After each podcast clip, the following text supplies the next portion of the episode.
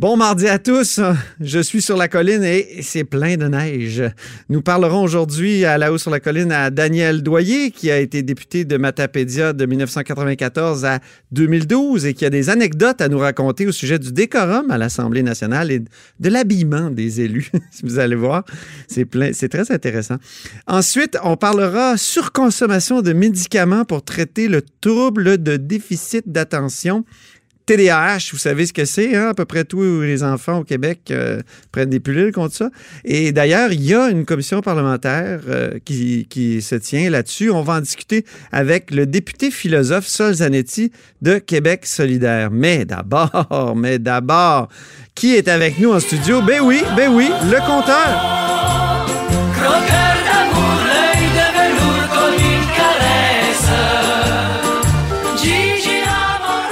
Ben oui, c'est Gigi Beau. Bonjour Jean-François Gigi Beau. Comment ça va? Ben ça va bien. Notre compteur et directeur de la recherche à QMI. Parlons rémunération des médecins. Moi, je suis allé au point de presse de Christian Dubé ce matin, le président du Conseil du Trésor, qui a tracé une ligne dans le sable, hein, pour ne pas dire qu'au fond, il prépare une loi spéciale parce qu'on sait à quel point le, gouvernement Legault veut aller chercher de l'argent dans les poches des médecins. Hein.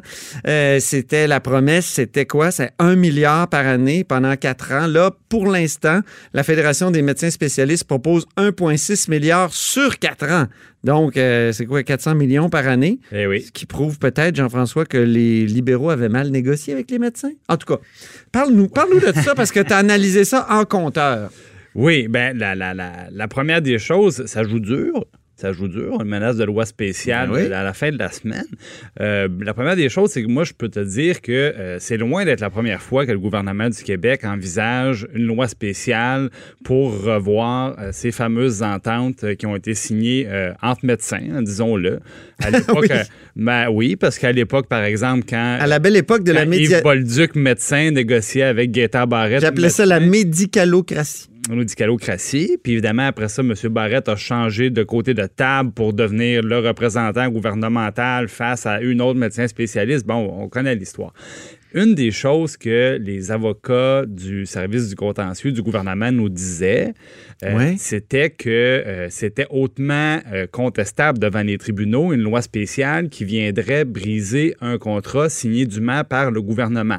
Alors, je peux te dire que les avocats à l'interne avaient des avis très partagés quant au fait qu'une loi spéciale serait valide. Mais tantôt, Diane Franqueur, à l'émission Dumont à LCN, donc la présidente de la FMSQ, a, a carrément dit on veut pas de loi spéciale, mais on veut pas non plus aller devant les tribunaux, pour la contester. Ça prendrait cinq ans. C'est sûr qu'on gagnerait, mais ça prendrait cinq ans, ce serait du niaisage. Puis on veut faire notre part. C'est ça, c'est ce qu'elle a dit. Bon, au moins un langage constructif, disons ça. Oui. Qui n'a pas toujours été le langage de la Fédération des médecins spécialistes. Non. Donc, ça, c'est une bonne nouvelle. Oui. Mais maintenant, bon, ils mettent. Mais ils sont euh, fâchés, hein? Ils sont fâchés. Moi, j'ai parlé des gens autour de Mme Franqueur. Ils sont fâchés que le gouvernement, justement, laisse couler l'idée qu'il y aurait une, loi spéciale et que, carrément le gouvernement ait parlé aux médias. Parce que l'entente, c'était on ne parle pas aux médias, on essaie de s'entendre euh, comme ben, ça, en sous-marin, comme a dit M. Dubé. Normalement, quand on fait une négo, on entend ça souvent, et on pose une question à une des parties, euh, les gens vont dire on négocie pas sur la place publique, ça négocie, ça avance. Puis souvent, c'est uniquement quand c'est dans l'impasse que là, on va faire des commentaires publics. Mais bon, regardons maintenant un peu sur le fond. Oui. Euh, c'est intéressant parce que, premièrement, on sait qu'au mois d'octobre, les médecins ont, ont, voulu montrer leur bonne foi, puis on dit on met 250 millions de dollars euh, par année sur la table. on est loin du milliard. Ben, les autres, ils multipliaient par quatre ans, ça faisait un milliard. Mais euh, en y regardant de plus près, c'est que dans le fond, euh, les médecins proposaient de remettre au gouvernement des sommes non utilisées. Par exemple, il y avait des montants prévus pour des nouveaux programmes qui n'ont jamais été mis en place. Donc, on ne perdait pas grand-chose à retourner l'argent. Ou, par exemple, il y avait des montants prévus pour les assurances. Je trouve ça un peu insultant, moi.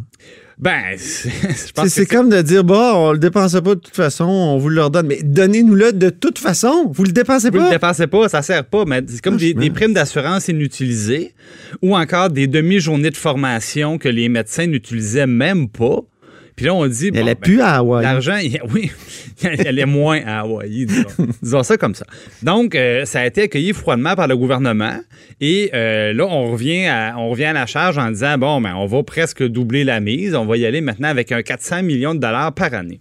Sauf que, sauf que, euh, on était ensemble euh, la semaine dernière, Antoine, Oui. lors de la mise à jour économique au, euh, au Ben, ministère des Finances. C'est ça, tu as remarqué Et- quelque chose en lien Ben- avec les- la, la rémunération des médecins spécialistes dans le livre du point sur euh, la situation financière et Ouais, budgétaire du est- Québec. ce qui est un peu le, le livre du mini-budget, disons. C'est ça. Ben, j'avais remarqué, moi, qu'au printemps, Ça, c'est une primeur du compteur. le- ben, c'est une primaire du compteur.